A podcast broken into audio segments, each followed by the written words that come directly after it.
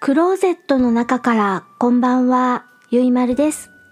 今日は2022年6月22日水曜日に収録をしています。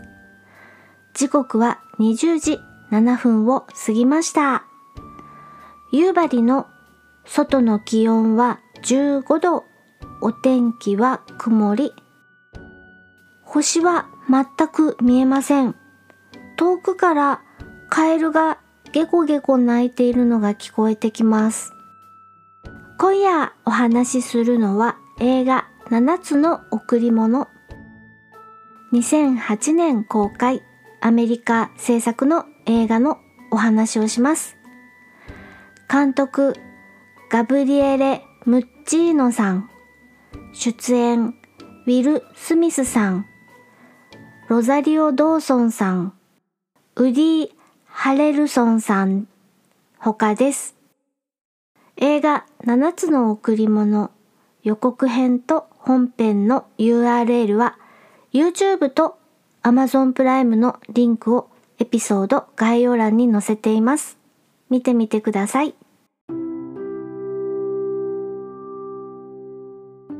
映画7つの贈り物私は CS チャンネルザ・シネマで字幕版を録画をしてみました。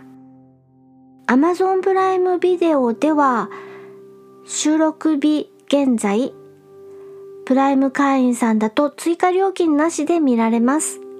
追加料金なしで見られる期間は限られますのでご了承ください。ジャンルはヒューマンドラマです。映画7つの贈り物あらすじです。ウィル・スミスさん演じる主人公ベン。彼は国税庁の職員と名乗る男です。ウィル・スミスさんといえば今年アカデミー賞の授賞式で騒動を起こしてしまった俳優さんです。でも映画には罪はありません。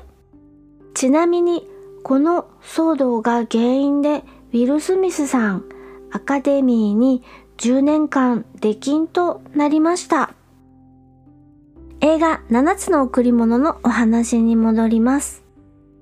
国税庁の職員と名乗る男、主人公ベンにはとある計画があって7人のリストを持っています。そして7人の人生を変えようとしています。主人公ベンはなぜそんなことをするのか、何をしようとしているのかが描かれていきます。主人公のことをお話しすると、もうネタバレというかミスリードが激しくなってしまうので、語るのが難しいです。なので、主人公ベンが助けようとしている人たちのことをお話しします。映画7つの贈り物のヒロインと言っていい立場の人、エミリー。彼女は印刷業を営んでいたのですが、心臓の病気で病院に通院したり、家で療養したりして過ごしています。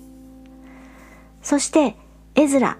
男性で肉のセールスマンをしています。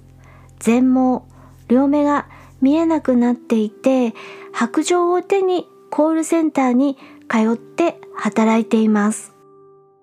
ジョージ、ジュニアアイスホッケーのコーチをしている人です。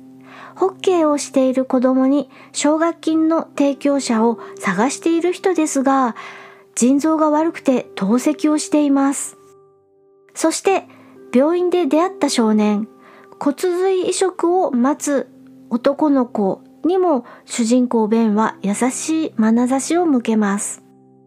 そしてホリー、児童相談所で働いている女性です。主人公ベンはホリーに困っている人はいないか尋ねに行きます。そこで知ったコニーという女性。コニーは子供が2人いますが、夫から暴力を受けているのに訴えないので、児童相談所のホリーが救うことができない人です。とてもコニーは深刻な状況にあります。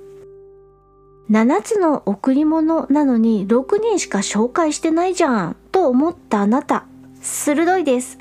もう一人を紹介しちゃうと映画の内容に深く関わってきちゃうので今はお話できません。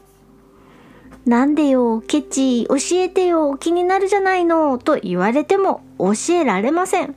もろネタバレしちゃうのです。なので、あなたが映画7つの贈り物を見て確かめてみてください。次回はまだ何をお話ししようか決めていません。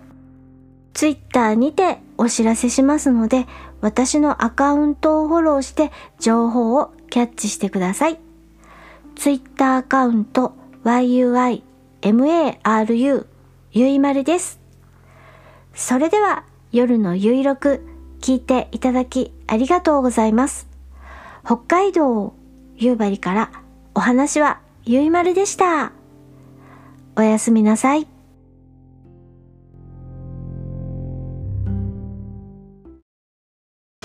ジャックインレーベル音楽とポッドキャストの融合イベント「シャベオン」「エフェロンチーノウォーバードライ」「トゥトゥ」大大だけな時間。クー。徳増たけし2022年11月5日土曜日京都トガトガ。お問い合わせはクマジャックインレーベルまで。